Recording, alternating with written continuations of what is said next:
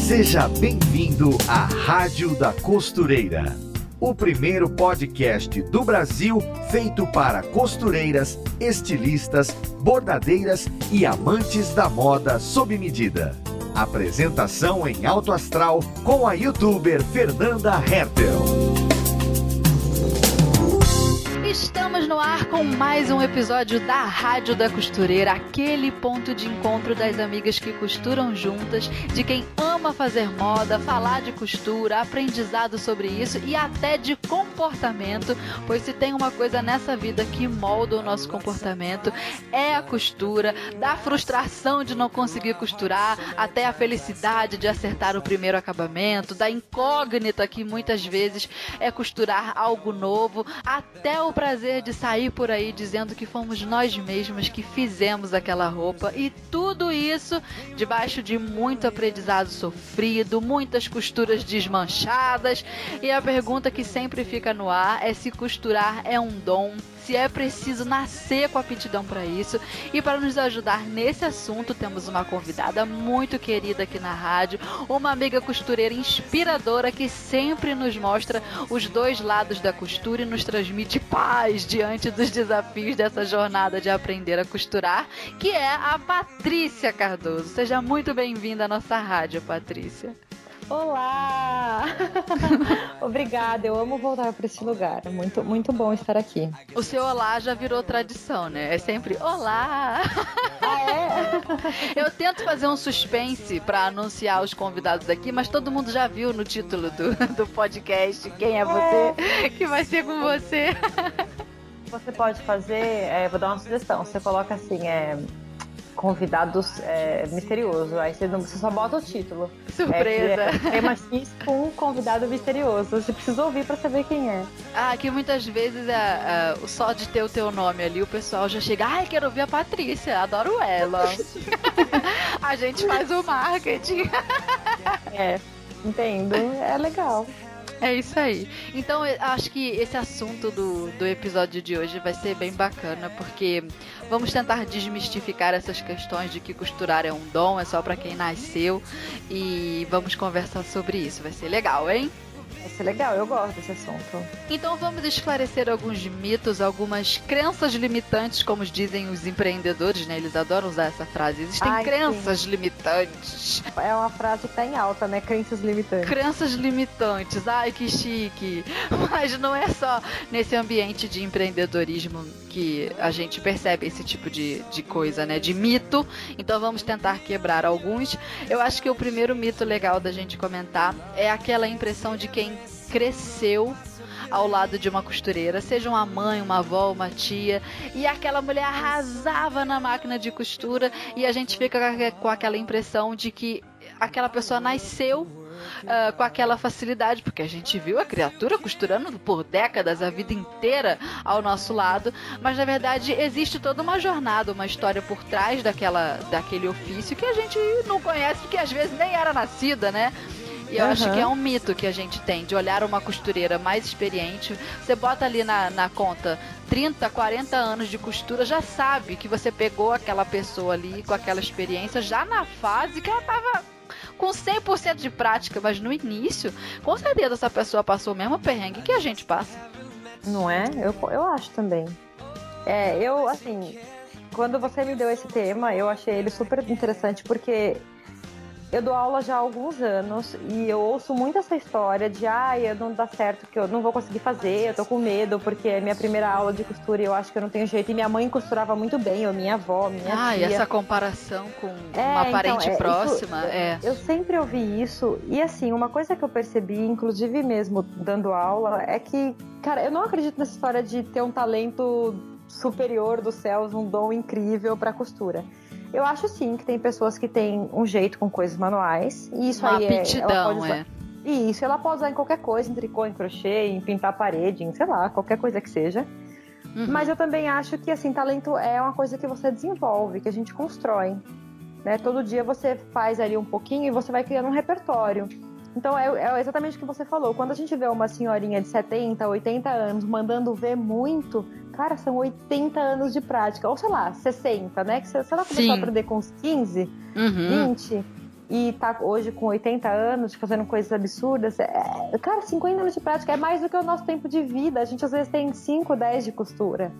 É. Então, assim, não dá pra a gente se desvalorizar e achar, ah, eu não levo jeito, porque, sei lá, tinha cotinha, fazia muito e eu não consigo dar um ponto reto.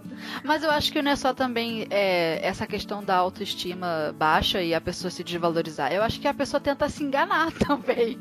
Tá usando isso aí de bengala. Porque é, é muito evidente. Até se você chegar pra, aquela, pra essa senhorinha que costura muito e perguntar, ô vó, tia, sei lá, como é que foi que a senhora aprendeu a costurar? Ela vai contar que ela não sabia sabia botar a linha na agulha. Mas às vezes uhum. a gente não quer é, ouvir essa parte. A gente se apega na, na mentira de que. No sonho, né? No sonho é, dourado. Ah, ela nasceu com um dom iluminada. Eu, é claro que existem pessoas sim que têm muita facilidade. Pessoas é. que, sei lá, nunca sentaram na frente de uma máquina, você fala, faz isso aqui. Sim. E ela, uou, arrasou. E dá vontade sim. de socar essas pessoas. Dá, dá não, pra dar mentira. Um cara. Eu já vi muito isso. Eu já vi isso. E olha, tem até um caso engraçado. Uma, uma menina Ai, que tornou-se tornou minha amiga, Thaís. Ela, eu dei um curso para ela. Ela era uma das meninas de um curso. E na primeira aula, ela sabe quando a pessoa não tá, não tá lá no lugar? Ela tava toda estranha, meio tipo assim, insegura, prestando muita atenção, me olhando com aquele olhar freak, tipo, eu não posso perder uma palavra do que a professora tá falando, porque senão eu não vou conseguir fazer. E tinha medo da máquina. Ela tava e pendurada em você. Agulha, e ela apavorada trocando agulha. E, e eu fiquei assim, olhando pra ela e falei, nossa, assim, eu a conheci ela por amigos em comum. E eu falava, nossa, como essa Thaís é esquisita, né? Pensei assim, mas é, a aula. E foi muito louco, porque naquela primeira aula ela estava completamente nervosa, ansiosa, preocupada e não conseguia fazer as coisas. De verdade, ela se atrapalhou muito. Ela não conseguia pegar o tecido e baixar o calcador e colocar a Sabe essas coisinhas Sim. básicas? Uhum. Ela estava muito atrapalhada. A, a, a turma inteira era de iniciantes.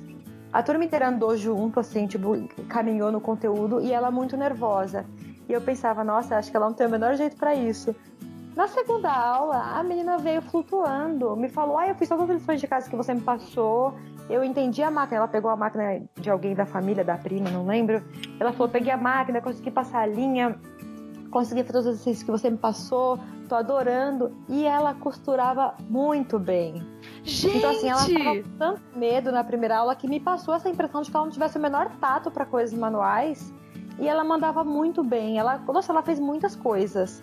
Muitas mesmo. Hoje em dia ela não trabalha com costura, ela tem uma, ela criou uma marca de itens de macramê, ela faz umas coisas lindas. Uhum. Ela continua fazendo coisas manuais. Ela costura sim, ela ainda faz algumas coisas, mas não é o, vamos assim dizer, o hobby que de maior presença na vida dela ela foi pro caminho do macramê, mas ela desenvolveu. E assim, tipo, naquele momento eu falei, nossa, ela acho que não tem muito jeito, porque ela tava tão nervosa. Uhum. E depois ela deixou, assim, relaxou, sabe? Tocou.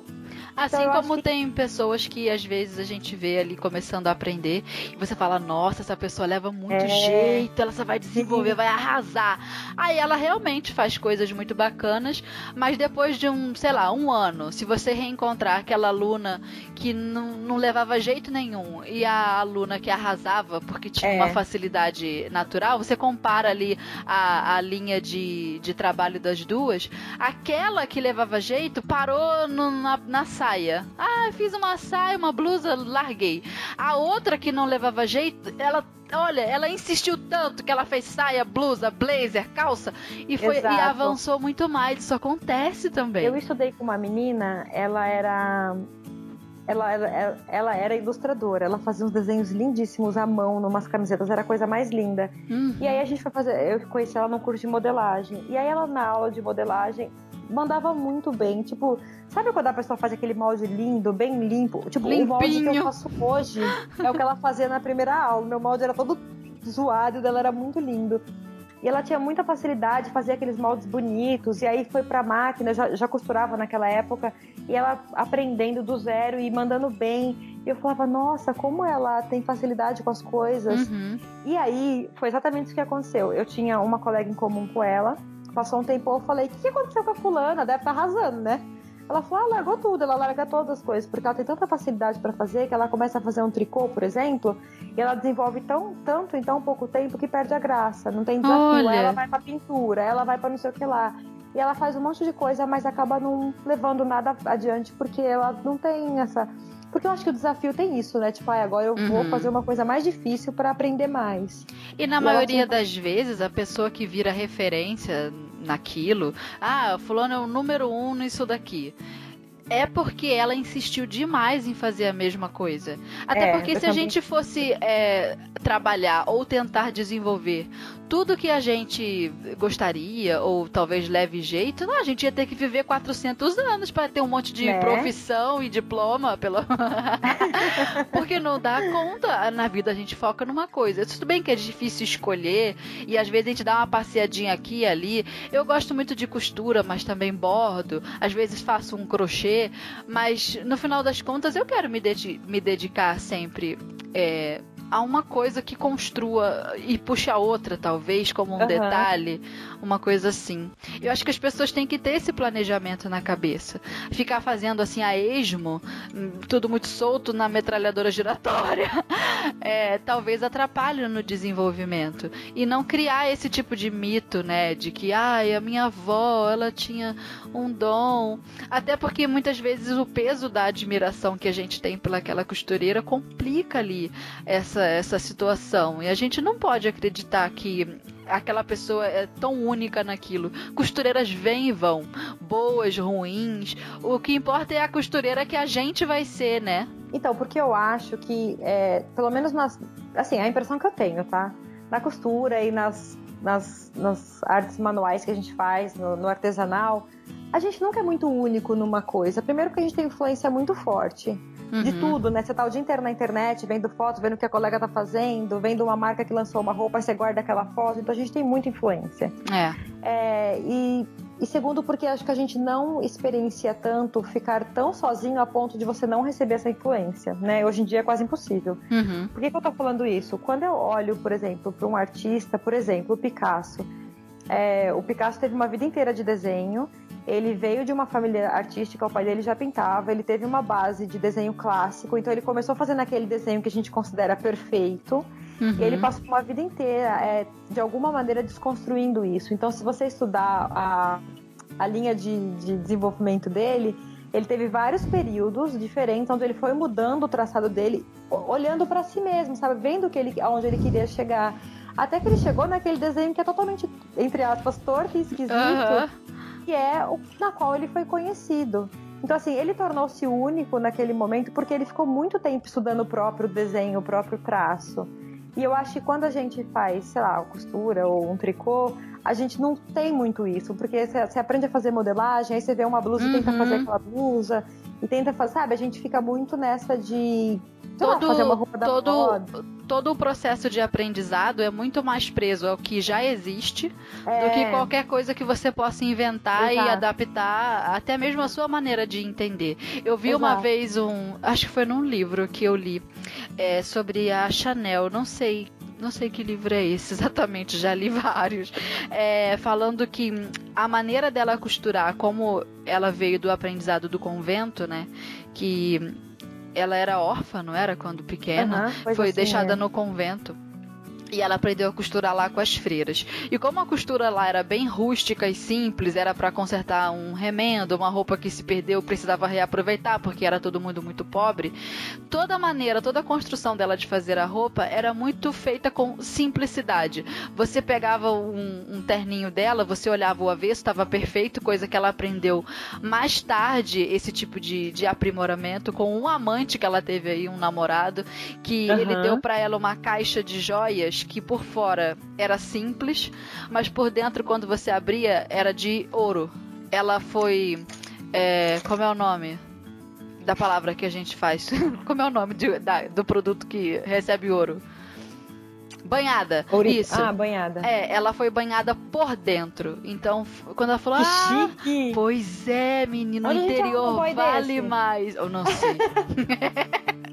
Me diz. Aí ela aprendeu com ele, com esse presente, que o interior era mais importante.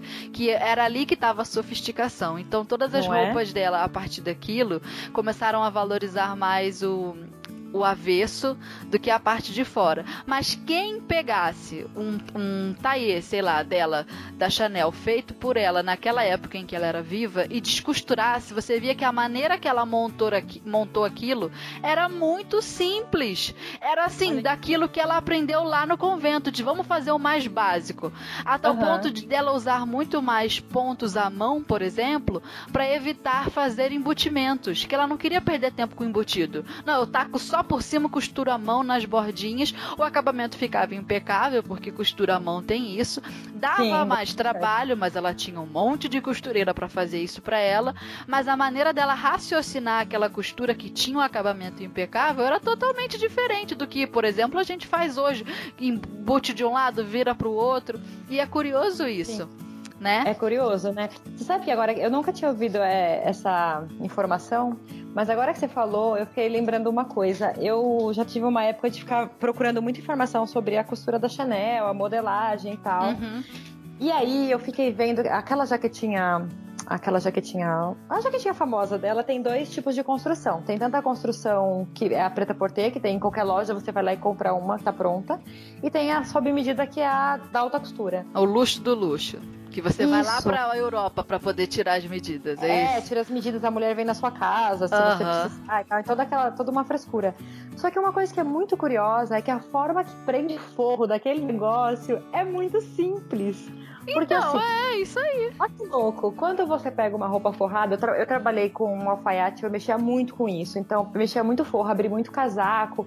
E assim, mexendo nessas peças, apesar de cada peça ter o seu próprio desenho, a sua própria, às vezes um acabamento diferente, no fim é tudo meio muito parecido. Uhum. Porque é forrado, fim.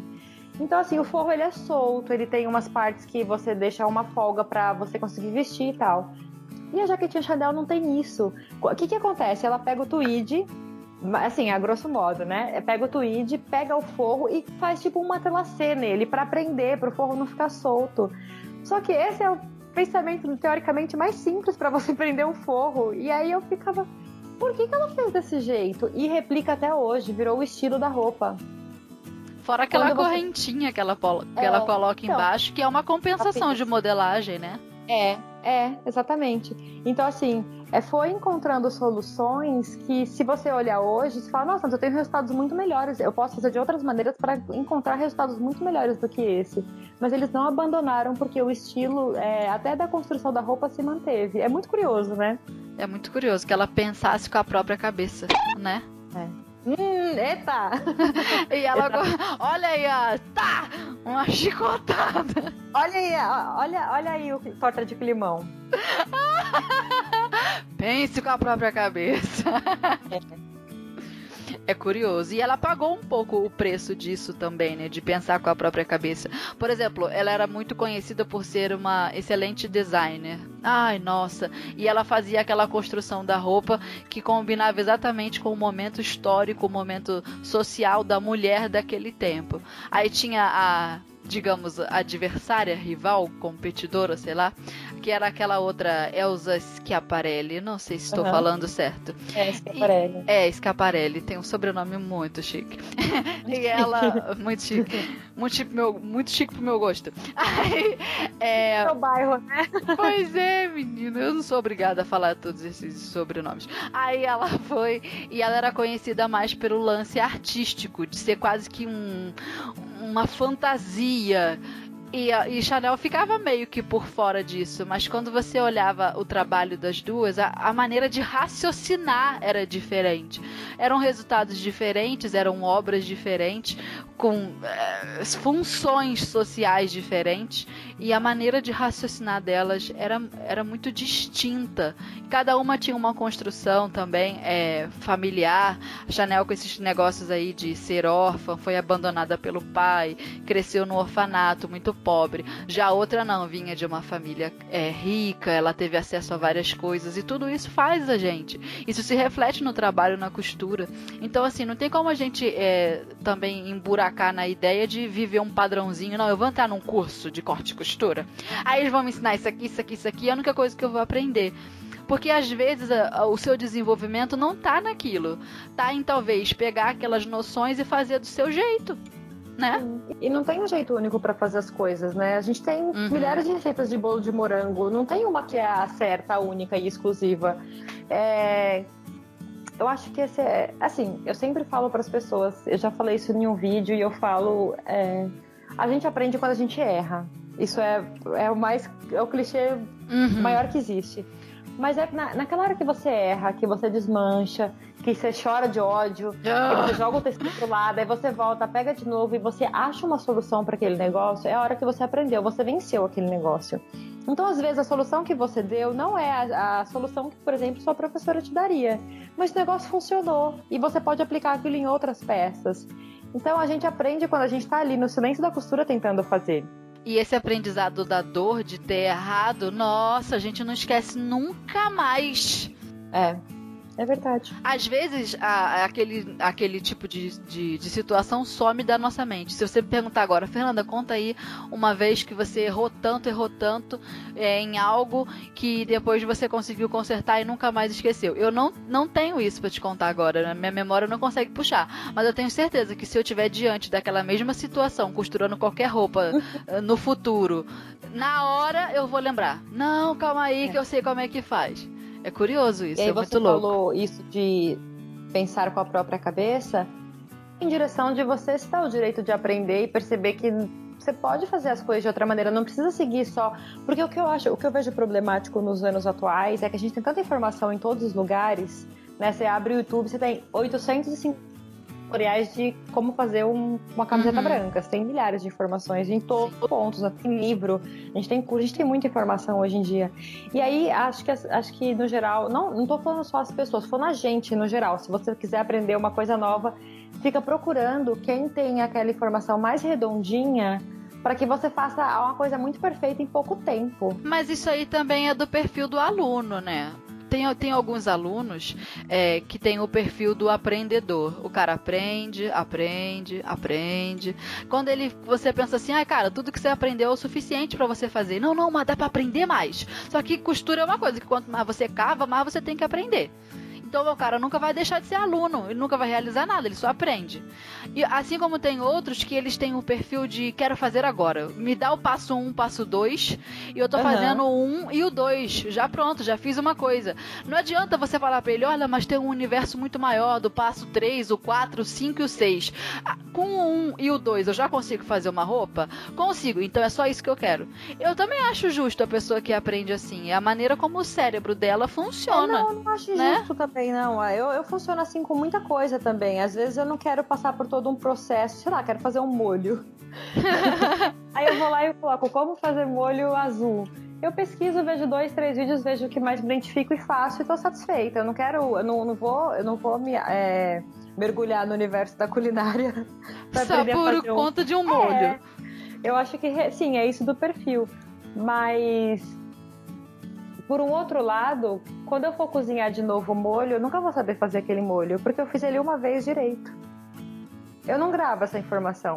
Se eu pegar é. aqui, ai, tipo, você pega essas comidas aí que tem o um nome difícil, sei lá, eu não sei, eu não cozinho desse jeito de, né, de coisas sofisticadas. Nem eu. Mas você fazer uma ganache, não sei o que, aí tem todo um processo com tal tipo de chocolate, com tal temperatura no, no fogo.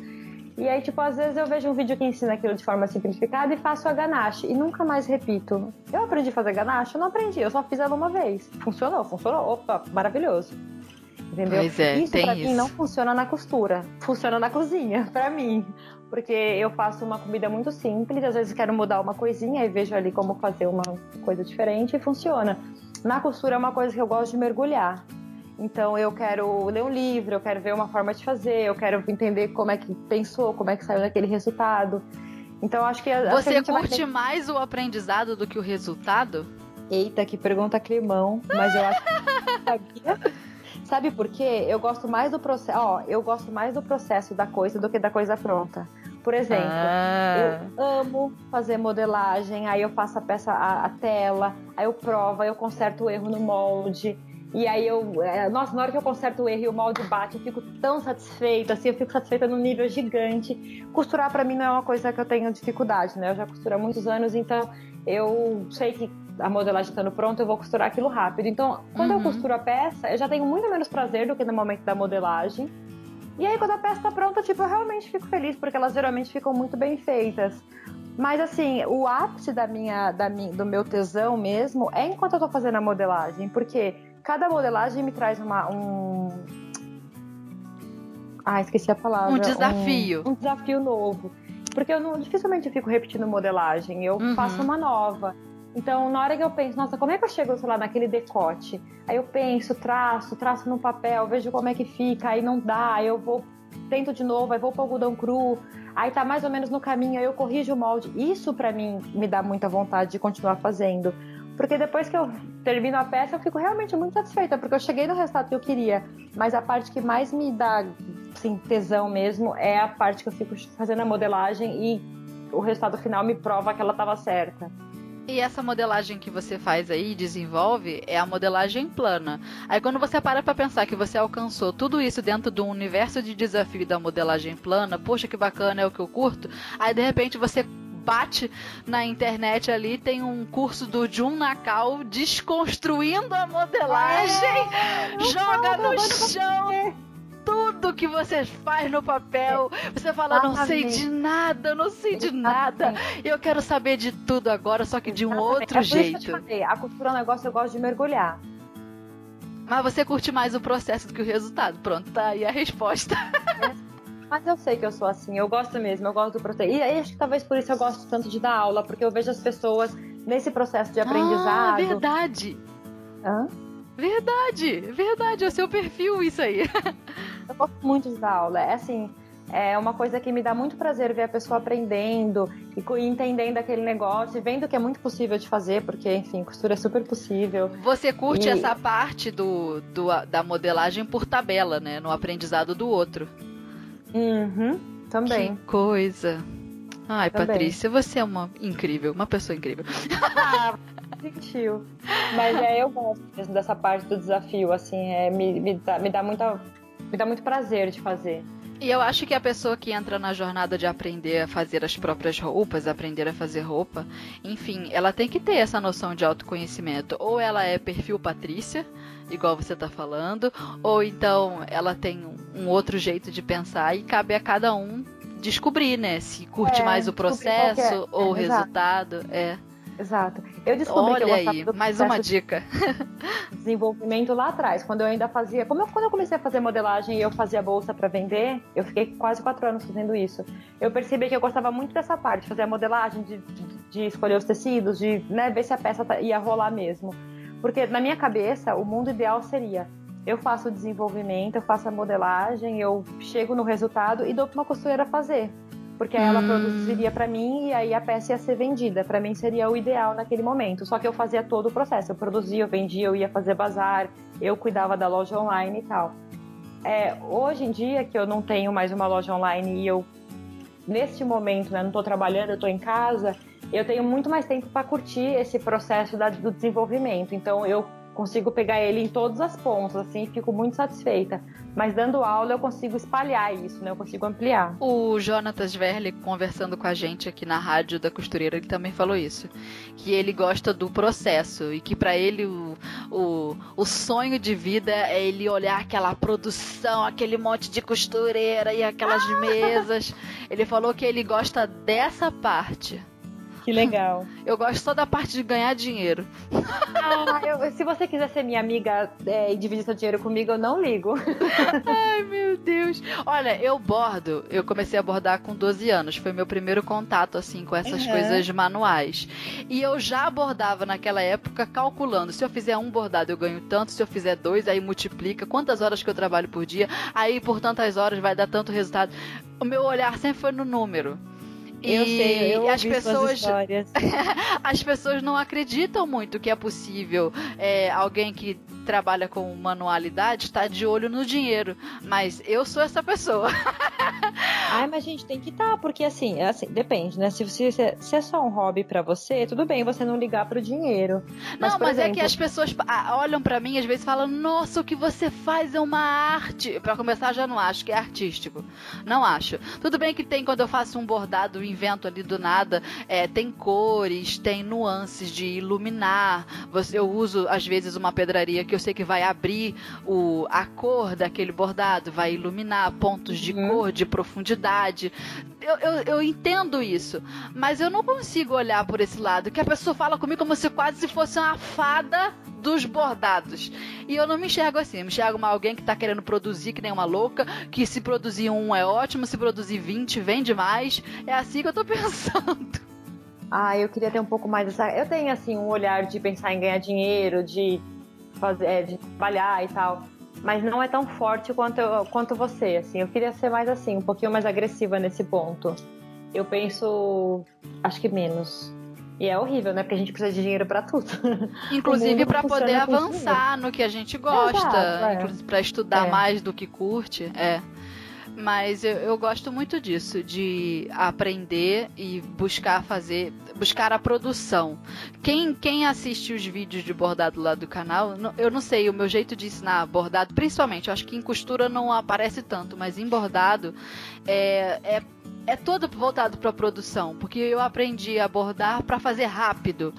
Então, uhum. assim, eu não ensino a pessoa a ficar com aquele bastidor ali, namorando bordado. Pra uhum. mim, queima essa etapa, não quero essa parte. É, faz assim, assim é mais rápido, assim é melhor, pá, pá, pá, miçanga. E fica perfeito, é claro que a gente tem que ter o cuidado, não pode abrir mão disso, o acabamento. O bordado não pode cair na primeira lavagem, entende? Né? Disso eu também não abro mão.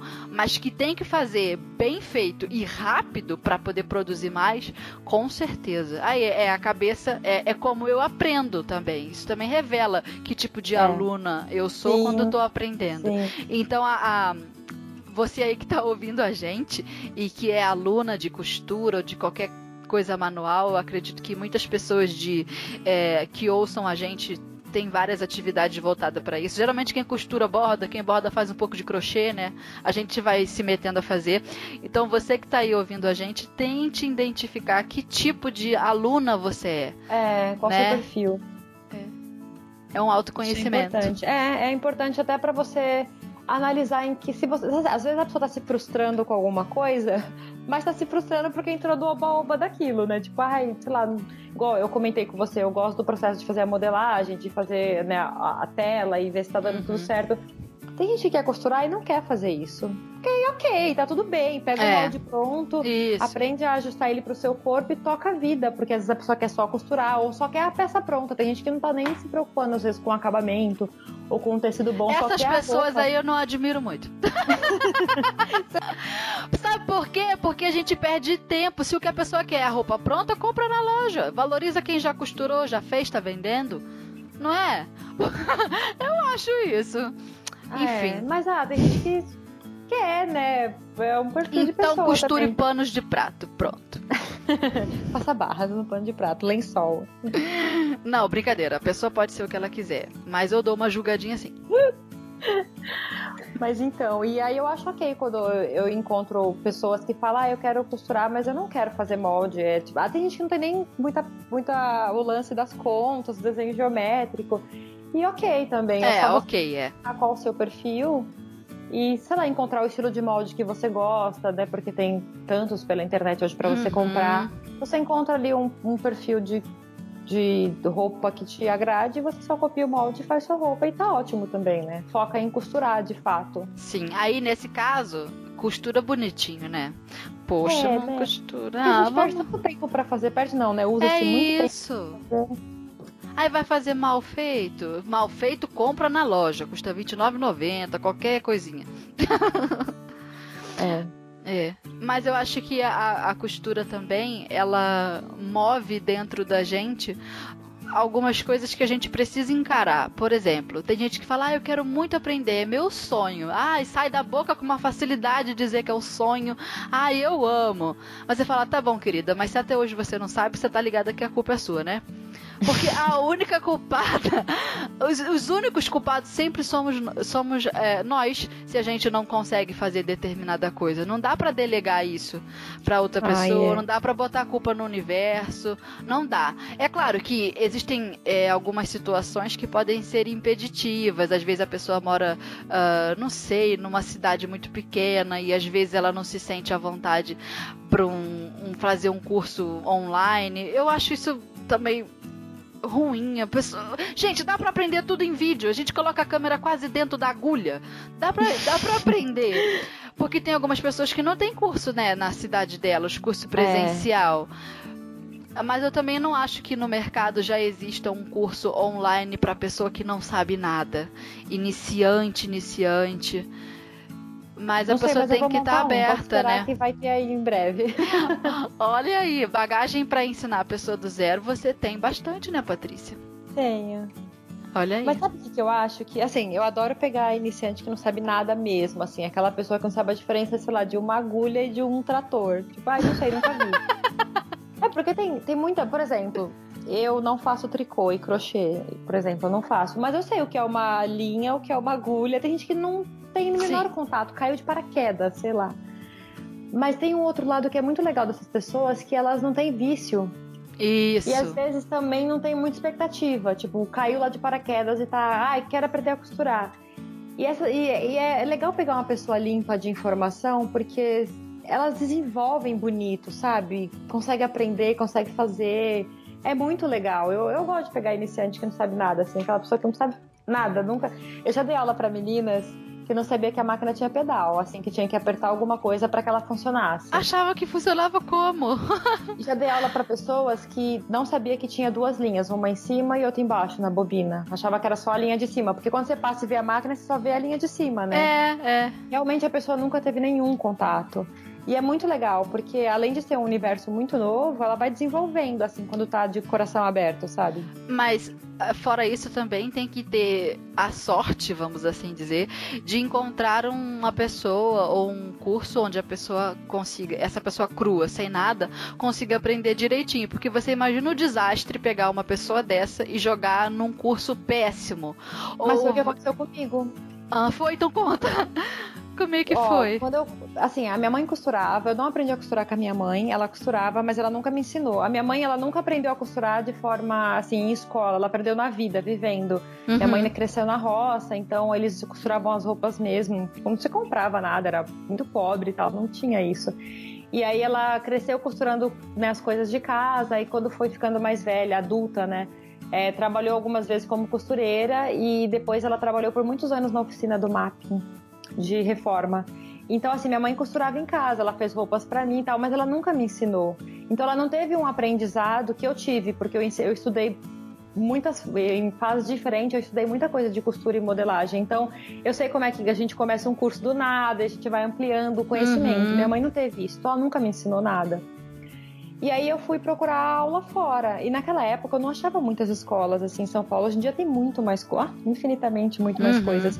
E eu achei uma daquelas lojas de máquina que tem no fundo uma salinha com uma senhorinha dando aula. Uhum. E eu nunca esqueci dela. Ela era, é, chamava, Ixi, nunca esqueci dela, esqueci do nome, mas não era Maria. mas eu lembro muito bem do rosto dela é, ela dava aula há muitos anos, ela era bem velhinha, assim, tinha uns 70 anos, mas não tinha método, não tinha nada. Uhum. Então, na primeira aula que eu cheguei, tipo, tinha umas seis máquinas, assim, disponíveis, máquinas caseiras. Ela falou, escolhe qualquer uma. Eu fiquei, mas qual? Porque para mim, que não sabia nada, elas não eram iguais. Porque uma era branca com rosa, outra era branca com dois, duas bolinhas na frente e uma em cima, sabe? Elas mudavam os modelos. Para ela era a mesma coisa. Como eu vejo máquina hoje, é tudo igual. Para ela não, para mim não era. Então ela falou, senta em qualquer uma. Eu falei, nossa, será? Aí ela não me ensinou a passar a linha na máquina, a ligar a máquina, ela não me ensinou nada disso. E ela falou, ó, você vai costurar isso daqui. E eu sei mentira, não tô mentindo, ela me deu uma manga de blusa para aprender. Mentira! e a manga, gente? Leva a manga que é tão fácil tem uma cabeça. Cara, aí eu fiquei fazendo aquilo e ficava tudo muito torto. Eu nunca tinha mexido em nada na máquina e ficava tudo Nossa, muito torto. A chance de você ter se frustrado era imensa imensa.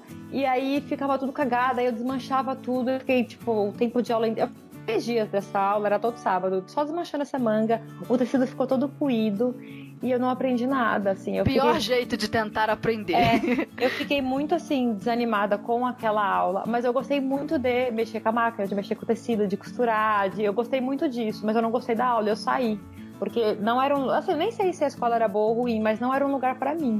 Porque eu uhum. precisava de alguém que me mostrasse, ó. Aí quando eu fui montar minhas aulas de costura, eu fui pensando exatamente isso. O que, que uma pessoa tem que não sabe nada, tem que ter, que eu não tive?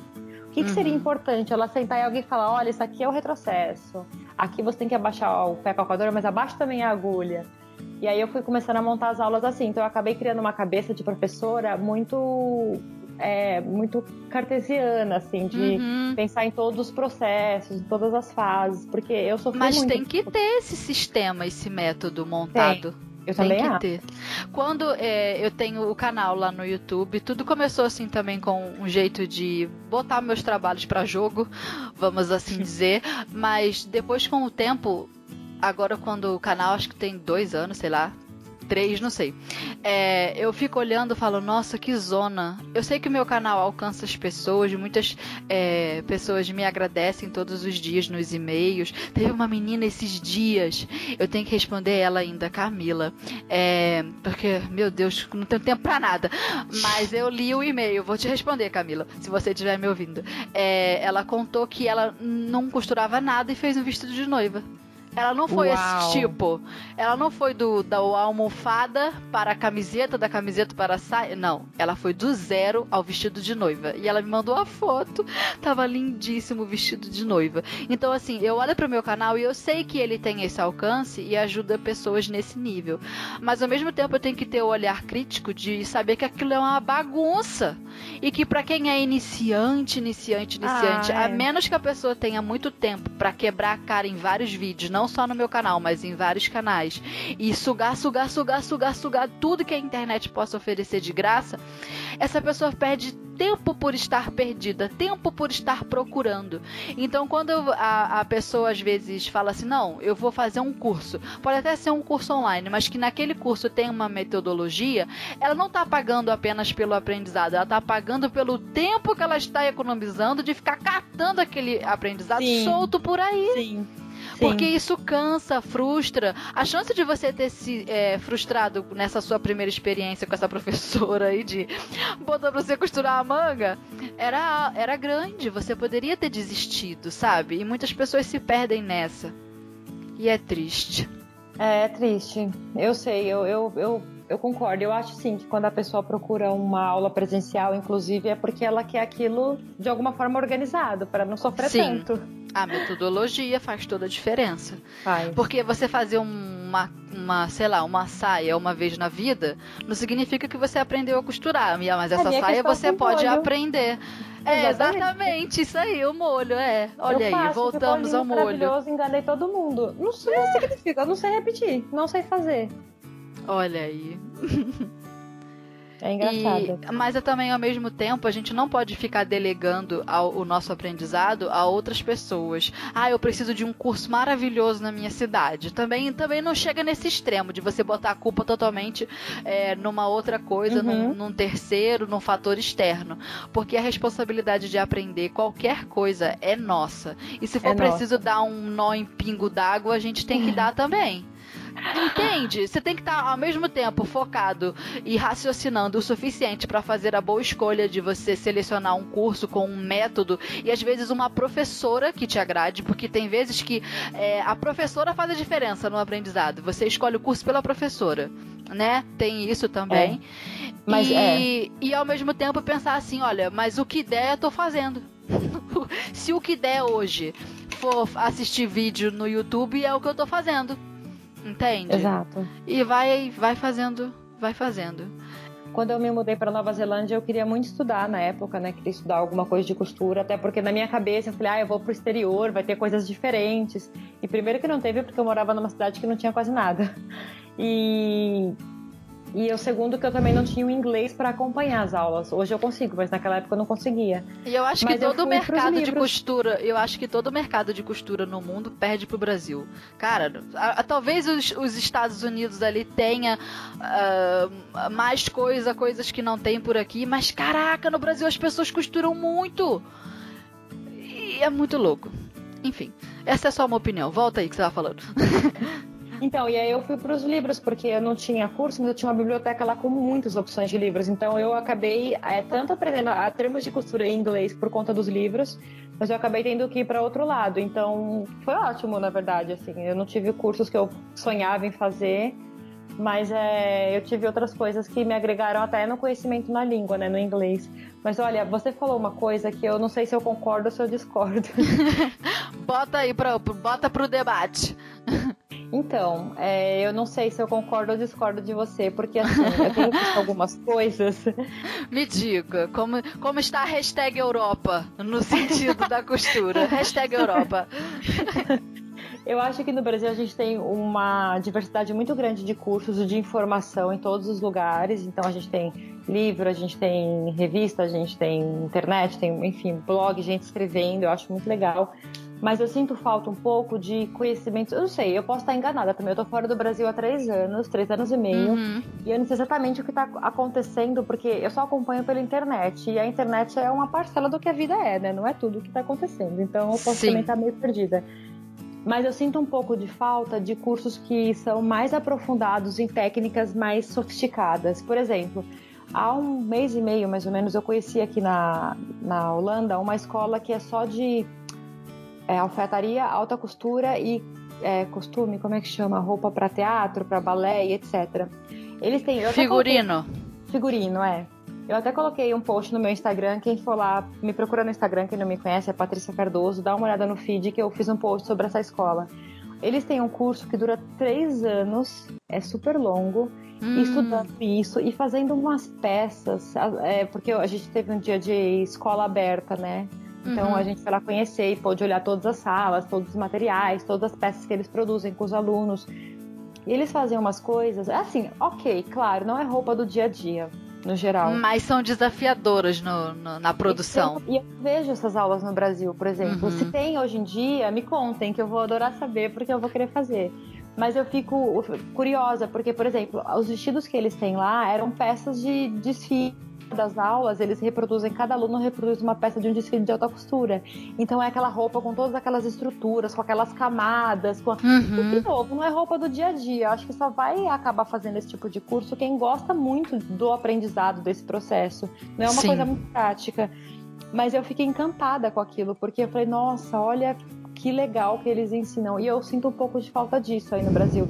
Quando eu vejo um curso de figurino, por exemplo, é um pouco de como envelhecer roupa, como é, chegar na. É, é um pouco disso. Não é daquela criação de. É, é que é, é uma piração, mas eles fazem aquelas roupas de ópera, aqueles estilos gigantes, aqueles fraques de não sei o que, de que jeito.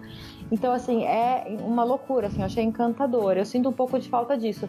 Outra coisa que eu vejo que eu mas, não... mas você não acha que é, quando eu falei esse negócio da, do mercado de costura no Brasil, na minha opinião, ser muito forte, é que, por exemplo, as máquinas são acessíveis, você tropeça na rua e encontra um armarinho.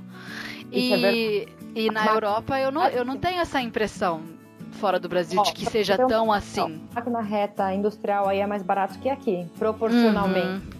Você pega Sim. uma máquina reta comum, ela, sei lá, custa em torno de mil reais, mil, mil e duzentos, uma máquina uhum. reta. Quanto é que tá hoje?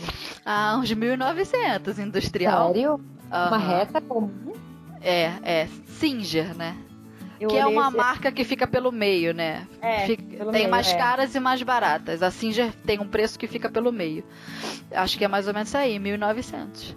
Nossa, achei que tivesse mais barato. Tô, tá vendo? Eu tô perdida no tempo. Tá por é, fora.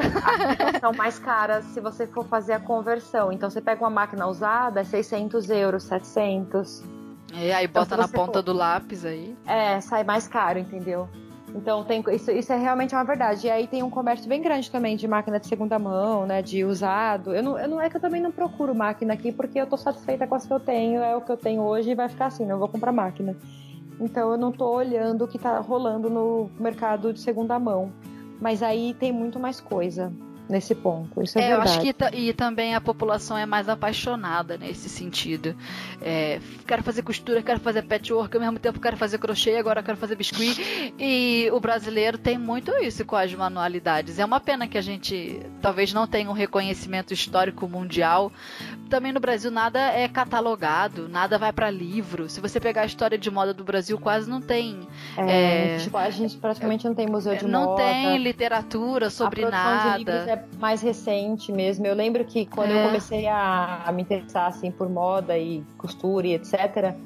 É, eu tive uma professora que falava que ela dava aula em faculdade e ela falava assim: Nossa, você não tem noção do quanto eu insisto para as minhas alunas fazerem TCCs teóricos, porque assim, no geral a pessoa quer criar uma coleção e enfim, uhum. vai virar um portfólio para procurar emprego. Mas ninguém pensa em fazer pesquisa para fazer livro, é exatamente isso, catalogar o que a gente já produziu. É, eu acho que isso deve estar tá mudando, né? Já tem 10 anos, 15 anos que ela me disse isso. É, a gente já, ah, já eu não sei se está mudando pessoas. muito, não. eu boto pouca café nas faculdades de moda do Brasil.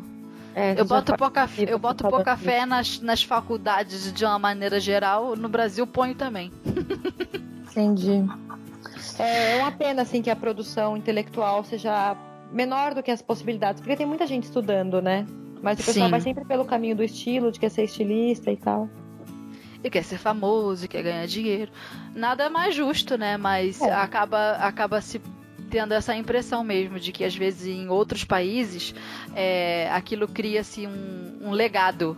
É isso, no é. Brasil não tem legado. É a impressão de que não tem legado. Né? Eu acho que é isso. Ah, isso é maravilhoso. Pelo menos começássemos a fazer isso agora, né? Porque. É, já não perde tempo. Já não perde tempo, é. Mas assim, existem. É, existe gente fazendo coisa, tem gente se mexendo. Já tem uma, tem uma revista muito antiga, inclusive, chamada Dobras, que é uma revista de moda, mas ela é uma revista científica. Não sei se você conhece. Eu nunca ouvi falar. Nunca? É, então. Nunca? É, dá um Google depois. Dobras. Uhum. Dobras dobrar mesmo. É uma revista bem antiga, até ela não é nova, não. Ela é uma revista que, sei lá, a cada três meses.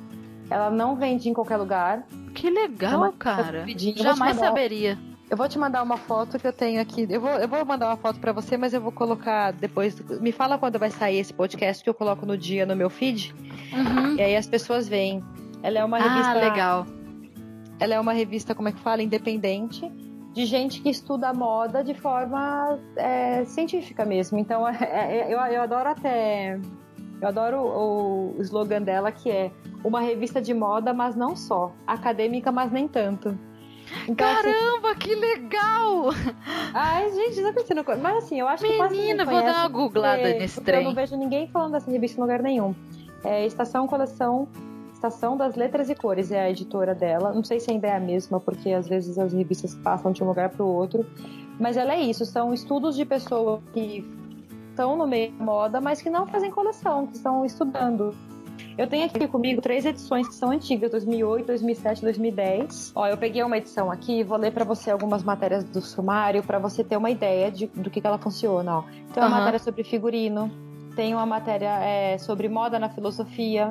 Aí tem entrevistas com algumas pessoas. Eu tava lendo uma há um tempo atrás que foi de um cara que foi fazer uma pesquisa de moda num ateliê que já não existe mais no México. Então ele tratava tanto a parte da arquitetura do lugar quanto as peças que a pessoa daquela época criou.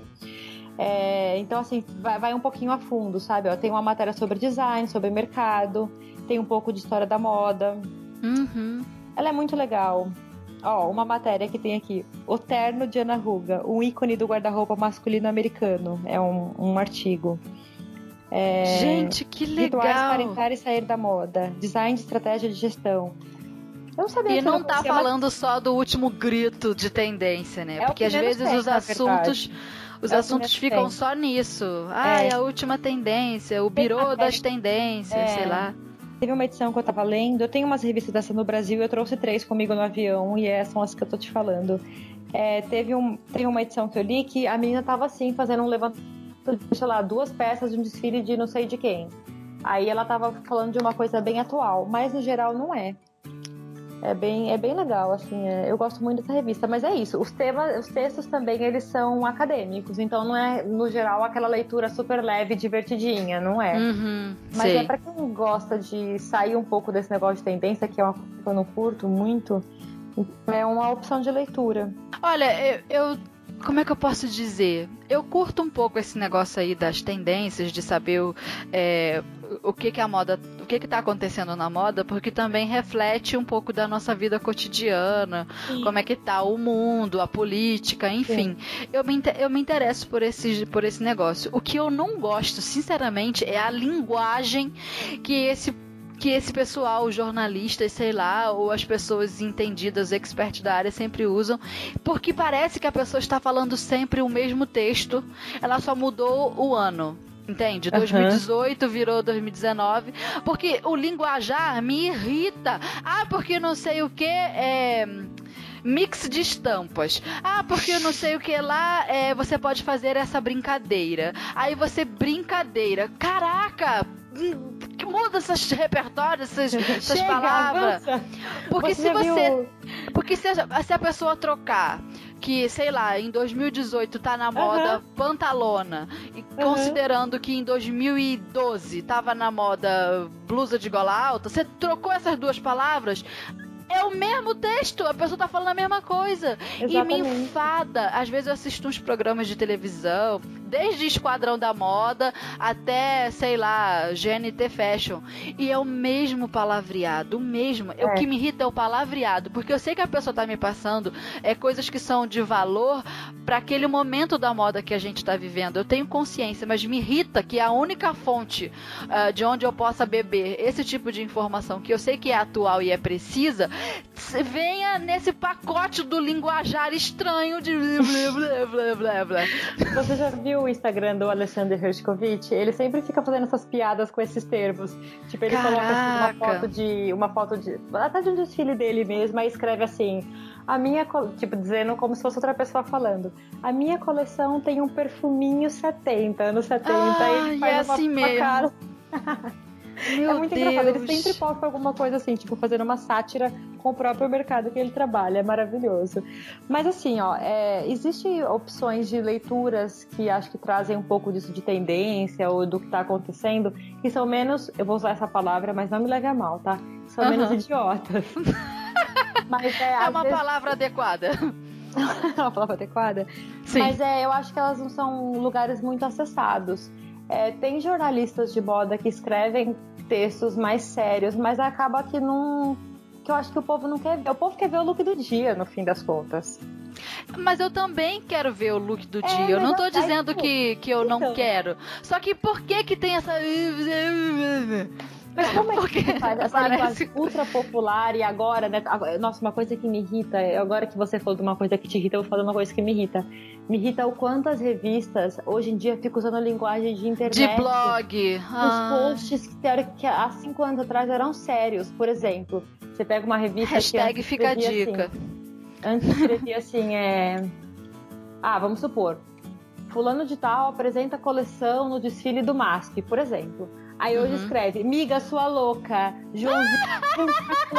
eu falo, gente, que dia que essa revista tomou esse linguajar de internet, assim, de, pra, pra ela, Nossa. sabe? Eu acho tão maluco, às vezes eu olho é, o feed de alguma revista ou de alguma coisa que já foi mais séria e eu vejo falando dessa maneira, eu falo, gente, eu acho que eu tô ficando muito velha. o que eu acho incoerente disso tudo é que, por mais que seja um linguajar que a gente fala bastante, cara, eu acho que o público dessas revistas tem o quê? 30, 35 anos, fica nessa faixa etária, tem poder aquisitivo. Cara, a gente não fala muito miga, sua louca. Isso parece coisa de 16 anos. Às vezes o texto entre a, a matéria da Capricho e a da Vogue é praticamente igual.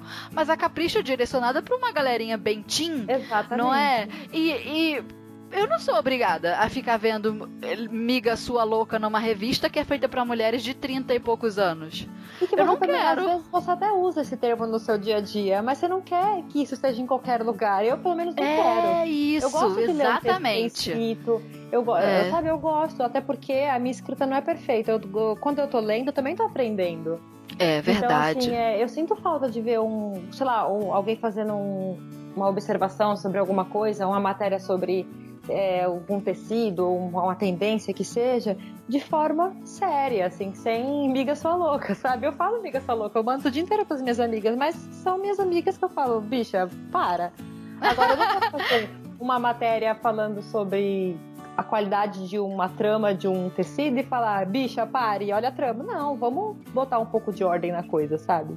Até porque faz parte da fantasia também, né? Quando a gente tá lendo um texto, a gente se projeta na imagem daquela mulher que é o que a gente é, mas às vezes a gente sei lá, o dia a dia toma um pouco da gente essa, essa intelectualidade. Que corre, vai pro. Vai pro. Você leva o filho na escola e faz uma comida, fica tudo muito disperso. Então, quando você pega para ler uma revista que é direcionada para o público feminino de um assunto que a gente gosta, que é moda, enfim, é legal que essa linguagem seja mais apurada, porque no dia a dia, às vezes, a gente não tem oportunidade de desfrutar dessa linguagem, seja lendo, falando, porque a vida da gente é corrida. Então, para mim, ler uma revista feminina é um stop ali, um momento onde eu me sinto até mais adulta, é, poderosa. É claro que eu já sei que sou adulta e poderosa sem a revista, mas é aquele momento onde você se deixa levar pelo texto, se deixa é, levar pela imaginação do que aquele, aquele texto Sim. te propõe. E tá tudo tão pobre. É isso aí, eu quero falar amiga sua louca, só com as amigas do WhatsApp. Não quero isso na revista. Olha, eu acho que tem espaço para tudo. Tem a hora que você quer ver bobagem na internet, rir comigo, etc.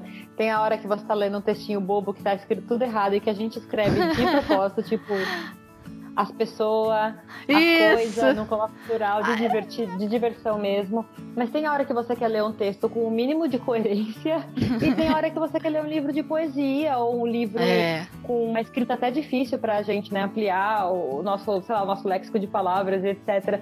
Então, assim, eu acho que tem espaço para tudo. É por isso que me incomoda um pouco, como eu falei há uns minutos atrás, quando eu pego uma publicação que antes era, entre aspas, séria, escrevendo desse jeito na internet, sabe? Eu acho maluco. Mas eu acho que talvez elas deem um passo atrás. É porque na época foi um boom tão grande dos blogs que todo mundo falou: revista não serve mais, agora o negócio é blog, a linguagem é muito mais íntima, pessoal. E as revistas simplesmente falaram assim: vamos ter que mudar aqui, porque senão a gente vai à falência totalmente. Eu acho que foi uma mudança é, que foi necessária, talvez, não sei, no mercado. Ficou tosco? Ficou, mas talvez necessária, só que agora eu acho que o inverso já está acontecendo. Das pessoas falarem, ai cara, eu não aguento mais essa linguagem de blog, revista, eu quero fazer um, eu quero um papo sério aí. Aí eu acho que as revistas têm que virar a chave de novo. Pelo menos é. eu, como público, já tô, já tô nesse nível aí é. de, de, de, de, pedir essa diferença, de pedir para voltar. Volta, volta. Sim, eu acho. Sim, concordo também. Porque cansa, né? É legal, é, é divertido, mas cansa mas tudo é fonte de aprendizado para quem está querendo aí é, entender mais desse universo de moda, de costura, que é o que a gente começou a falar, e olha onde terminamos nas revistas. Vamos devagando, devagando. Dos outros. Ah, porque a gente é muito expert mesmo, nossa. A gente consome, na verdade, né? Não é. tem como assim, acabar não dando pitaco, porque a gente está consumindo aquilo também. É, é um pitaco de consumidor, não espere de mim estatísticas, mas é o que eu sinto né? É o que eu acho. Enfim. Ai, mas tem. Que bom que tem tanta informação circulando. Por mais que a gente não goste de um, de um jeito, de uma linguagem de, ou de outra, tem sempre informação e ela vem, ela vem chegando com a cara da gente ou com uma cara nova. E voltando aí pro lance das costuras, que a gente tem que voltar para essa pauta. Porque o aprendizado é um processo que é até um, um processo muito até muito mais pessoal de você se dar o direito de aprender do que de fazer a coisa em si, porque é aquilo, né? Igual eu falei do molho, eu posso fazer o molho em dois minutos sem aprender a fazer ele. Mas quando a gente se dedica a aprender algo de fato, do zero, inclusive, e coloca isso na sua vida como um desafio, é, você também está se conhecendo. E quando a gente dá o direito de aprender, consequentemente tem que se dar o direito de errar, porque vai fazer parte. um, um, aprendizado sem erros, acho que ele praticamente não existe. Não tem não, ninguém é, que tá não tem. sem estar tá errando. É. Até que Mas, até é. o cara que tem super aptidão para aquilo leva um maior jeito, uhum. ele aprimora ao longo do tempo e o que antes estava bem ruim começa a ficar melhor, melhor, melhor. Aí todo mundo pega e chama aquele cara de gênio, mas só se for na genialidade de aproveitar o que ele tinha ali para aprender, para melhorar, para se aprimorar. E também envolve muito perdão. Eu acho assim, hoje em dia a costura é vista como um hobby e ponto. Eu acho que o nosso mercado talvez daqui a alguns anos é, já esteja tão bem construído que as pessoas consigam olhar para a costura como algo que tenha por trás uma, uma carga muito grande terapêutica, comportamental, uhum. é, porque a gente aprende a lidar muito com a nossa personalidade diante de, da costura. Isso é pouco Sim. falado, parece que a pessoa senta e faz roupa. Ainda mais se a gente for olhar com, pro. Uh, pro, pra galera da indústria, né? Que costura faz sempre só uma coisa. Aquela costureira só bota botão, botão, botão, botão. A outra só põe bolso, bolso, bolso, bolso. Então, assim, não tem como você tirar dali nenhum tipo de, de uh, aprendizado da personalidade, nenhum tipo de construção uhum. por esse lado. Mas quem costura em casa, nossa, a costura é uma tapa na cara a cada dia. Você vai do alto da montanha até o mais profundo é. abismo. Você fez uma camiseta hoje, caraca, eu tô muito feliz, que maravilhoso, consegui fazer isso aqui. Aí no dia seguinte você fala, vou fazer uma saia, pá, a saia te joga no chão, você não sabe nada e você vai do inferno ao céu em três segundos, fora a vontade de que dá de pegar a máquina e tacar pela janela de vez vez em quando. eu, eu penso comigo que eu, eu faço o que eu faço para não ficar louca. Porque tanto tenho o consumo da minha autoalegria de me satisfazer com o que eu faço, e quanto eu tenho que me li, li, lidar com as frustrações quando as coisas não estão funcionando, que é, né, a gente não manda no tecido, a gente até quer mandar nele, mas o tecido se revela o tempo todo pra gente enquanto a gente tá costurando. Claro que com o tempo, com a prática, a gente vai escolhendo tecidos que ou funciona melhor para aquele molde, ou funciona, né, você sabe o que vai dar o caimento que você está pensando, uhum. então você uhum. acaba tendo menos problemas com isso no decorrer do, né, da prática. Mas a gente tem que lidar com uma coisa que você não tem controle, então... A, e a, a gente, gente se perdoa, né? A é... gente também se perdoa, se aceita, olha, hoje eu não vou conseguir vencer essa barreira. Talvez amanhã eu vou voltar aqui, vou desmanchar, e vou conseguir. Tem muito disso, tem muito disso. De da gente se perdoar, aceitar que não vai rolar para hoje, às vezes pegar a tesoura e meter no meio do tecido e falar: chega! Vou jogar no lixo, eu não quero mais mais desse projeto. Acabou esse projeto, vou começar outro. Tem muito Bem isso. isso Ai, nossa. E a gente se perdoa, a gente aprende, a gente lida com frustração, é, recomeça, não desiste, persiste, faz de novo, nossa, eu acho que quando eu tiver filhos, independente de serem meninas ou meninos, embora eu deva admitir que torço muito a sardinha para puxo a sardinha para que sejam meninas, é. porque eu gosto de meninas e eu tenho uma gata e ela usa lacinho, gente. É claro que eu vou preferir filha menina. Aí, é, mas eu quero que eles aprendam costura, porque é muito muito complexo no sentido de você se conhecer, fornece muito autoconhecimento. Não sei se eles vão curtir, mas que eu vou apresentar, eu vou. Pra ver se eles gostam. É, e... eu acho que talvez você não precise nem oferecer só a costura, mas qualquer trabalho manual que seja, uhum. eu acho bacana, assim. Uma coisa que eu acho muito é curioso é você vai rir da minha cara. Fala. Mas pessoa que toca, que tem, que toca instrumento, música no geral, também tem uma. Porque assim, cara, você não. Isso é, isso é muito louco, porque se você for aprender a tocar violão hoje, você já vai pro curso sabendo que você não vai aprender a tocar violão em duas semanas. É. Só que a pessoa quer ter costura em duas semanas, né? É, no geral, existe esse impasse ali. Então, assim, a pessoa que tem uma rotina de aprender a tocar algum instrumento desde pequeno, às vezes dança, que também é um negócio que leva muitos anos, você já carrega com você que, que a pressa não vai te levar a lugar nenhum, no geral. Cara, e eu chego à conclusão de que eu precisava viver 400 anos. Porque eu também tenho vontade de aprender a tocar um instrumento, assim como quero aprender mais sobre costura, várias coisas que não sei, e vontade de fazer gastronomia também tenho, e dança também quero. Muay Thai, comecei a fazer Muay Thai esses dias. Menina, pense numa pessoa desengonçada Jura? dentro de uma academia. Ai, a pessoa é arrasada, arrasada, arrasada, muito torta. O pior soco, o pior chute E eu olho para aquilo e eu penso, eu não vou ser a melhor nisso. Eu sei que não vou ser, eu não tenho habilidades esportivas, mas eu tô ali para fazer o meu melhor e eu tô ficando cada vez menos torta, mas ainda tô torta. Ah, que bom. Porque a, eu, eu olho pro lado, né, tem um pessoal ali que faz Muay Thai há 8 anos, por exemplo, tem há 10, o, o, isso entre os alunos, que o professor nasceu fazendo aquele negócio. E eles têm toda uma ginga corporal que eu falo, mano, da onde? É bonito, é plástico, sabe? Você, assim como eu olho, algumas pessoas olham uma costura que eu faço um bolado e falam, nossa, que lindo. Eu olho para a maneira como ele movimenta o corpo e falo, caraca, que lindo. Eu falo, vou repetir, sai uma bosta. É, eu sei. Eu tentei, eu sou apaixonada por dança e eu comecei a fazer aula de balé há uns anos.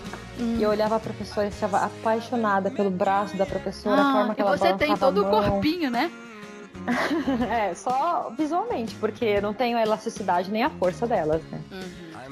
E aí eu fiquei apaixonada, aí eu, nossa, eu tentava, me, me, esforçava na frente do espelho e, tipo assim, era expectativa e realidade. A professora era expectativa e eu era realidade. É muito difícil. E a gente Mas tem que lidar com isso. É. Tem. Assim como às vezes se irritar com a máquina é legal. É legal às vezes. Ah, sua desgraçada. Você desliga a máquina, sai de casa, volta depois. É, é. xingo ela, xingo. Eu teve uma vez uma pessoa que me repreendeu e falou assim: Ai, nossa, isso você não acha que é uma ingratidão você xingar a sua máquina? Tanta pessoa querendo ter uma e você xingando a sua. Eu falei: Eu xingo, mas eu amo essa desgraçada. Eu não xingo a máquina não, mas eu me olho no espelho e falo. É, Patrícia! Eu xingo.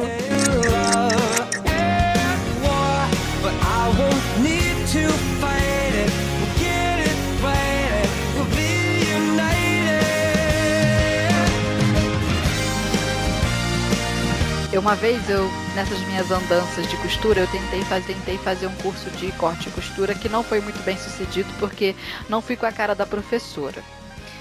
Isso acontece às vezes, é. Ela sabia o que, o que ensinar, mas a maneira dela transmitir era muito voltada pro umbigo dela, cheia egocêntrica. Hum. Ah, tem vários assim. Porque a, a, pessoa saber muito é algo para o qual eu bato palma. Mas se ela sabe muito e não consegue me transmitir nada, ela não é útil para mim. Ela não Todo, tudo aquilo que ela sabe. Né? É, exatamente. pois é. Aí o que acontece? Não me adaptei, mas nesse curso eu tive a oportunidade de ver uma, uma menina falando que ela foi ali para aprender é, mais as bases de modelagem, porque ela já costurava muitos anos, só que ela não fazia molde nenhum, era o que ela queria aprender. Mas ela falou: ai, na costura eu me garanto.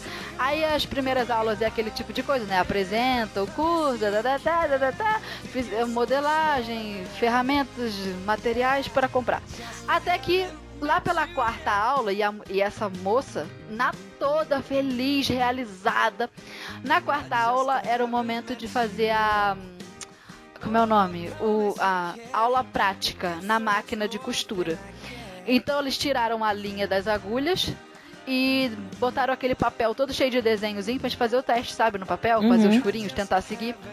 É, quem é costureiro iniciante já deve saber do que eu tô falando. É uma folha de ofício, um papel normal, que tem um, um desenho, tipo umas minhoquinhas, uns labirintos, uns desenhos igual desenho de criança. E a gente segue com a agulha tentando não rasgar o papel na máquina. A máquina não tem linha, não tem nada, é só pra gente ter o domínio da agulha e do pé no motor. Aí a aula era essa. Só que todas as máquinas do curso eram industriais, o que eu achei muito legal. Era um curso de graça no Rio de Janeiro, na no Senac, não, Senac não, na Faetec de Quintino. E eu achei muito legal que a estrutura deles era boa. Patrícia, quando a menina sentou para costurar na máquina industrial, que ela estava ali super garantida, vou arrebentar ela percebeu que todos os anos de costura que ela tinha eram em máquinas domésticas. Hum. Foi por isso que hum. você falou da doméstica, eu lembrei. Patrícia, uma, uma mulher assim, devia ter uns 30 e poucos anos. Ela chorava copiosamente na frente da máquina chorou de dar aula parar e a gente acudir ela porque ela estava muito arrasada. Era a única coisa que ela se garantia, só que tudo que ela fazia era na máquina doméstica. E a máquina doméstica é bem devagarzinho. É, né? é outro. Por mais que a gente meta o pé no, no motor da máquina, ela vai devagar. E a industrial é um monte de pontos por minuto, sei lá, 8 mil pontos, 6 mil pontos, não sei. Aí ela chorou na frente da, da máquina e deu uma tristeza. Ela falou: Não, era a única coisa que eu sabia que eu sabia fazer e agora eu não sei mais, eu vou embora, eu vou desistir. E a professora já era esquisita. Nossa, o apoio em cima daquela mulher foi zero por parte da professora e, e eu fiquei assistindo eu não, não tomei muita iniciativa na hora, sabe, de ajudar a pessoa. Eu até me arrependo um pouco disso, mas já tinha também um monte de outras alunas em volta dela falando: não, é assim mesmo. Você estava acostumada com outro ritmo. Mas eu fiquei muito chocada com a frustração dela e sensibilizada, sabe? Uhum. Porque ela chorou, Patrícia, de se rasgar. Coitada, mas olha, a gente Ai. nunca sabe tudo, né? E assim, é, confiança às vezes é, é muito bom ser, ser confiante, ter confiança, trabalhar sua autoconfiança é importantíssimo, eu acho. Mas eu brinco às vezes que a autoestima demais às vezes é pior que a autoestima de menos, porque a gente vai tão seguro naquele negócio. E quando Aí o tombo é grande. Tombo é, é, exatamente. Aí tipo você paga esse mico, né? Chorando porque não consegue dar conta de uma máquina é, industrial. E acontece, acontece com todo mundo. Nesse curso, é, eu, eu queria ter feito mais cursos presenciais com pessoas assim, é, que não sabem nada. Porque na internet o que eu faço hoje, e como eu me vejo trabalhando no futuro, é ensinando as pessoas. E, e eu queria aprender, ter mais contato com pessoas que não sabem nada. Fora esse dessa, dessa senhora que chorou, dessa moça, né? Que chorou diante da máquina, teve uma, uma outra aluna também que me chamou muita atenção numa coisa que ela fez bem de iniciante, que às vezes quando eu conto para as pessoas pessoas, as pessoas falam, não acredito que ela fez isso. Não acredito nisso. Patrícia estava fazendo a modelagem. Aí, é, ela não, ela tinha tão pouca habilidade manual e também tão pouco conhecimento que na hora de cortar o molde estava saindo tudo mal cortado. Parece que ela pulou o, o maternalzinho, é. aquela parte que a, a, professora manda a gente Sei. ficar picando papel. Ela não tinha coordenação com a tesoura na mão. Então, a, a borda do molde que ela estava tentando cortar, ao invés de sair retinha, que é o necessário porque depois a gente vai passar aquele molde pro tecido, ficava picotado. Parecia uhum. que ela tinha cortado, sei lá Parecia que uma criança de dois anos tinha cortado aquilo. Aí eu, ela falou assim: ai, meu molde tá feio, eu não consigo cortar. Aí quando eu olhei pra mão dela, ela tava segurando a tesoura. É, com sabe que a tesoura tem aquela pegada ali um buraco maior da tesoura uhum. é para os três dedos e o outro buraco menor é para o polegar não é sim sim não é assim algumas tesouras cabem até quatro dedos, enfim. Mas um buraco é maior pro, pros dedos que vão juntos e o buraco menor é pro polegar. Ela tava fazendo aquilo ao contrário. Ela tava tentando. A tesoura tava inversa, sabe? O, o, o, o buraco dos três dedos estava no polegar. Nossa! E o buraco do, do polegar tava, ela tava tentando apertar os três dedos ali. Aí, só de olhar aquilo, eu já pensei, nossa, essa pessoa é muito iniciante mesmo. Aí eu virei para ela rapidamente e falei assim: Não, é que você tá usando, cortando a tesoura ao contrário.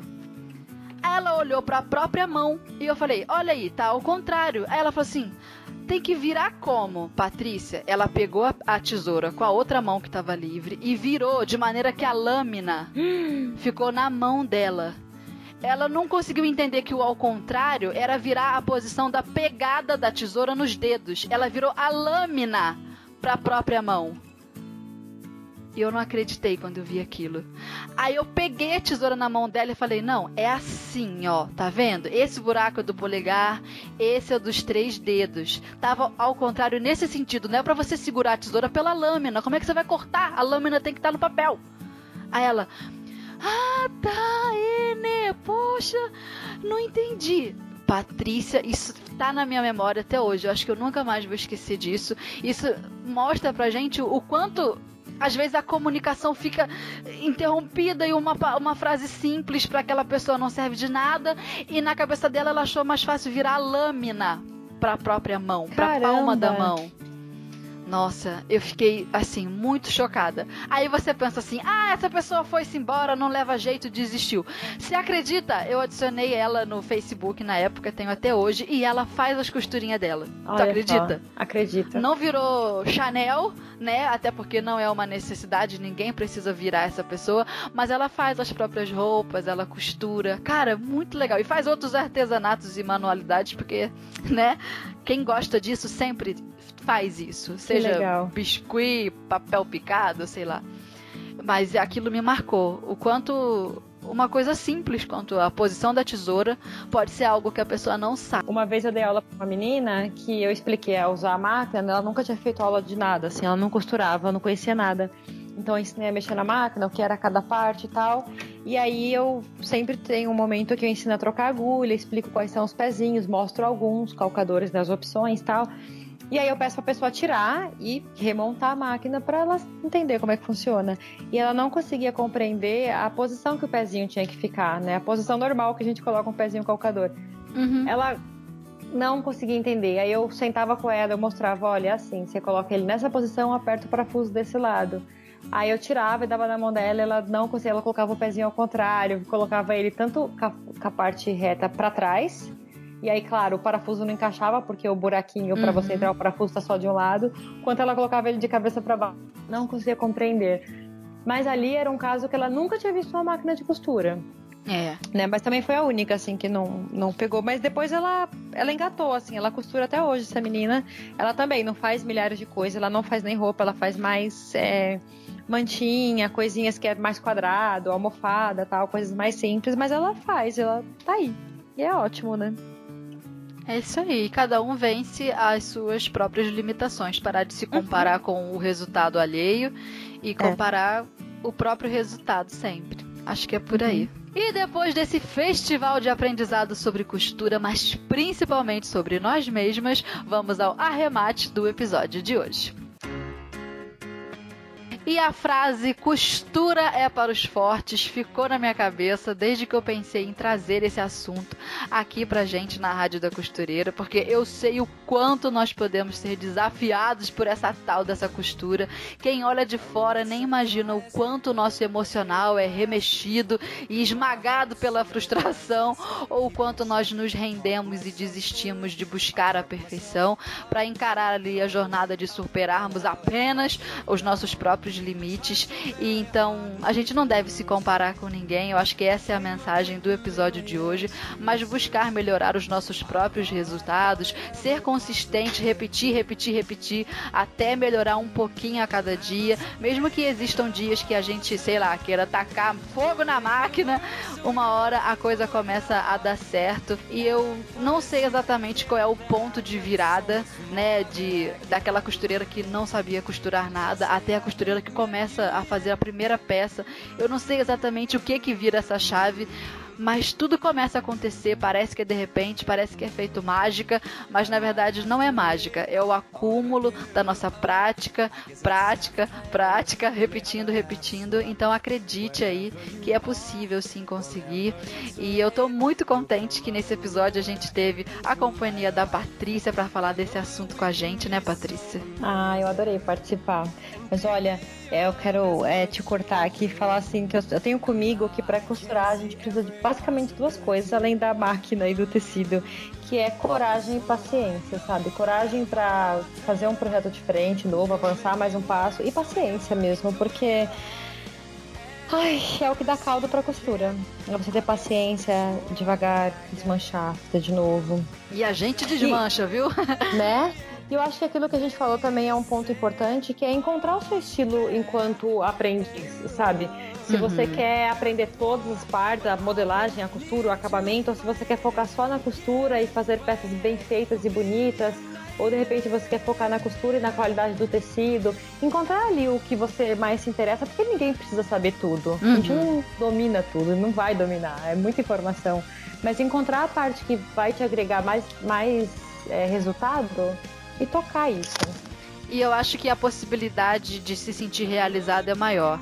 Porque quando a gente não sabe exatamente uma, uma linha de aprendizado para seguir, é muito fácil a gente se sentir perdido. Mas numa hora que a gente, no momento em que a gente define, olha, eu tô nesse ponto de partida, eu quero chegar em tal lugar, essa vai ser a minha linha de aprendizado, eu vou passar por aqui. Por mais que uma coisinha ou outra possa mudar no meio do caminho, porque a gente se surpreende com a descoberta ali que vai fazendo, é, por mais que seja assim, se a gente já criar um perfil do que a gente vai querer aprender e seguir aquilo com dignidade, eu acho que a, a chance de gostar do resultado e de, e de se sentir bem, de se sentir realizada no final de tudo é legal, porque a gente tem aí uma vida para viver, cheia de coisas para fazer, a gente trabalha, cuida dos filhos, paga boleto e faz um monte de coisa e a costura tá nesse meio.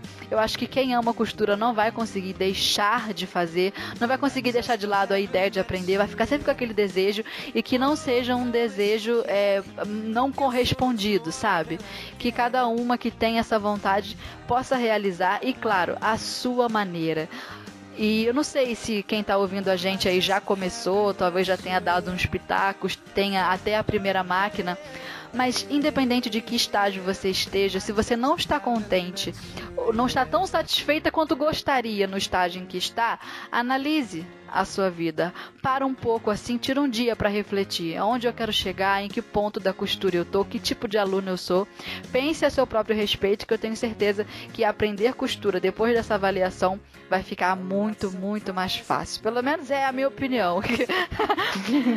Aliás, você estava falando agora, eu lembrei de um texto que eu escrevi no blog da Maximus Tecidos que fala é exatamente sobre isso, para você parar de sabotar seu sonho de costurar, uhum. mas criar um projeto é, que tenha assim base para você chegar naquele lugar. Então eu dei uma. É, assim, vou, a gente deixa o link. Onde que a gente pode deixar o link? Bom, no um post, aí, é, vai ficar também. É, no ah, Google tá, também acha. Clube da Costureira Isso. é o primeiro que aparece. Como parar de sabotar seu sonho de costurar. É, eu falo exatamente isso. Cria um projeto e coloca uma peça por mês. Se você fizer uma peça por mês, se você separar, uhum. sei lá, uma quinta-feira, três horas toda quinta-feira, você vai ter 12 horas no mês. Se você fizer isso, uma peça por mês, você tem 12 peças por ano. Cara, é muita roupa. Anos, você já tem seu guarda-roupa feito por você. Então não precisa se atropelar e sair querendo costurar o mundo inteiro em uma semana. Cria um projeto, leiam esse texto que eu escrevi. Cria um projeto tranquilo, que não te sufoque, senão a gente cansa também. Uhum. E toca ele, sabe? É isso aí. E eu acho que também um autoconhecimento legal de sair para quem quer fazer roupa é também saber que estilo é, a pessoa tem porque é o, é o que você falou, ela monta o próprio guarda-roupa em, em, em, algum tempo, talvez num médio, longo prazo, vai depender da rotina da pessoa. Mas eu acho isso muito interessante. Eu tô querendo fazer um vídeo sobre isso no canal. Eu estou devendo para mim mesma, porque é, durante a pesquisa para esse tipo de vídeo de sobre descobrir o próprio estilo, eu acho que eu vou muito descobrir a respeito do meu estilo também. Eu quero levar esse conteúdo pra galera, para quem é, tem uma metodologia de aprender a costurar, aliando isso, esse aprendizado da costura, com a montagem do próprio guarda-roupa dentro de um estilo, porque senão a gente acaba se perdendo fazendo roupas que depois não vai usar. A gente já falou disso, né, no outro né? podcast que Sim. a gente gravou, tá vendo? E eu ainda não fiz o bendito do vídeo. Eu estou me devendo e agora estou devendo a vocês. Já falei aqui em público, agora eu vou ter que cumprir. Vai ter que cumprir. Já bota na sua lista de próximos vídeos, que aí eles saem. É isso aí, eu vou fazer isso. Ai, Patrícia, muito obrigada mesmo pela sua companhia aqui comigo, paciência. Eu adorei. E a gente conversa, e a gente ri, a gente divaga, começa a falar de outras coisas. Deixa o seu contato aí pro pessoal. Eu acho que o seu Instagram é sempre muito ativo também, seu stories. Deixa o contato aí pra gente te achar nas redes. Bom, eu sou na, no Instagram, sou Patrícia Cardoso. Só colocar na busca que você me vê. Meu site é o patricia-cardoso.com. Aliás, ele voltou pro ar esses dias, tem vários posts novos no blog. E no YouTube sou Patrícia Cardoso, só colocar na busca lá Patrícia Cardoso Costuras, bota costuras no final, porque tem várias Patrícias Cardoso produzindo conteúdos variados pelo YouTube. Mas bota Patrícia Cardoso Costura que você encontra o meu canal. Mas é isso, basicamente eu alimento meu blog, o Instagram e o, e o, e o YouTube. Eu tenho uma fanpage no Facebook também, mas eu acabo usando menos. Mas o que eu mais uso é o Instagram mesmo. O Stories, estou sempre lá mostrando as coisas que eu estou fazendo, que eu estou costurando, conversando com as pessoas. É bem bacana. Sim, é um stories muito animado, inspirador também, porque você mostra o seu dia a dia de costura, que nem sempre é só feito de acertos, né? E erra, ah, e vou desmanchar, é, mostra. Blog, as pessoas me escrevem, nossa, você erra, claro que eu erro. Oxi! É assim, eu quero errar sempre, na verdade, porque me dá vontade de resolver e ir pro próximo, etc. É isso aí. Então, esse foi o nosso episódio de hoje. Espero que vocês tenham gostado. Muito obrigado pela companhia de vocês aqui com a gente. Obrigada por cada play que é dado aí nesse podcast. A companhia de vocês é muito importante. Deixe seu comentário, também é legal para que a gente saiba aí um feedback da opinião de vocês. Deixem ideias uh, para as próximas pautas, coisas que vocês gostariam de ouvir. Esse é um espaço para a gente conversar, bater papo mesmo. É entre amigas, entre pessoas que curtem a mesma coisa e que têm as mesmas dificuldades e também os mesmos objetivos, eu acho, nem que seja de superar a si mesmo. então eu quero agradecer demais a presença de vocês aqui com a gente e até o próximo episódio. Ah, ah até mais, gente. A gente se vê pelas redes. You'll make me work so we can work to work it out. And I promise you, kid, that I'll get so much more than I get. I just haven't met you yet.